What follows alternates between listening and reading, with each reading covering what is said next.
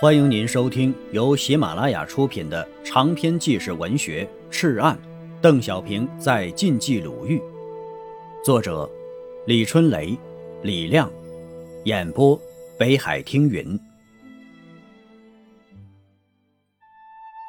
第七章，淬火。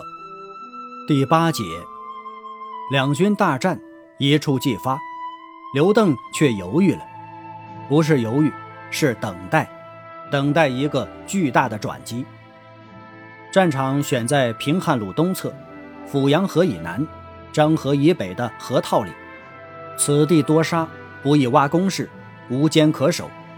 北有阜阳河，可阻敌之前途；南有漳河，可截断其退路。上党战役后啊，阎军两万名俘虏经教育后，加入了八路军，再次整编部队，把冀鲁豫、冀南。太行、太岳四个军区的主力部队，依次编为第一、二、三、四纵队，每纵队约1.2至1.5万人。各纵队利用上党战役的战利品建立了炮兵。此时啊，共产党的战略是争夺东北。延安已经屡次来电，商量从刘邓部队调兵。刘邓决定将第一纵队划往东北战区。前几天呢？已经交接清楚，一纵把重型武器全部移交给兄弟部队，只待上路。但是现在呀，南线火急，只好等打完这一仗了。将参战部队分为西路、东路军。西路，杜义德、韦杰所部为右翼队，与蒋军先头到达安阳后，除以有利一部与敌保持接触外，主力隐蔽于漳河北岸彭城山地待机作战。陈锡联、曾绍山部为中央队，先到武安县准备，适时集结于峰峰及其以北山地。秦基伟、孔庆德部为左翼队，在肃清临关子山之敌后，集结于邯郸西南地区。东路，杨德志、杨勇、苏振华部和兄弟部队共两万余人，待敌大部进至安阳后，转移于临漳以西地带。独立支队由张挺发指挥，所属三个团，在北进敌人的两侧随时进行打击，真明情况，逐次北移。十月十四日啊，马法五、高树勋部从新乡出发，沿平汉线北进。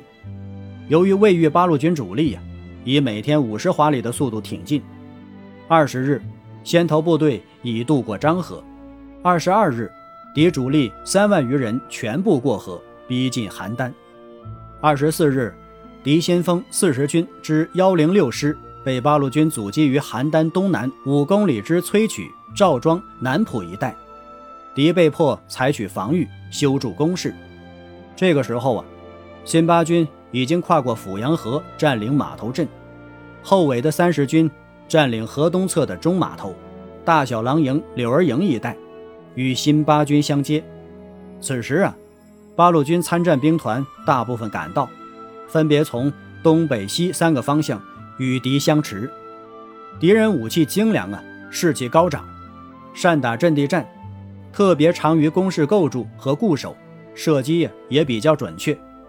十月的原野，庄稼收割了，没有遮掩物，一场恶战呢，凶然眼前。这个时候啊，刘邓犹豫了，命令休整，不是犹豫。而是等待，等待一个巨大的转机。亲爱的听友，本集播讲完毕，感谢您的收听。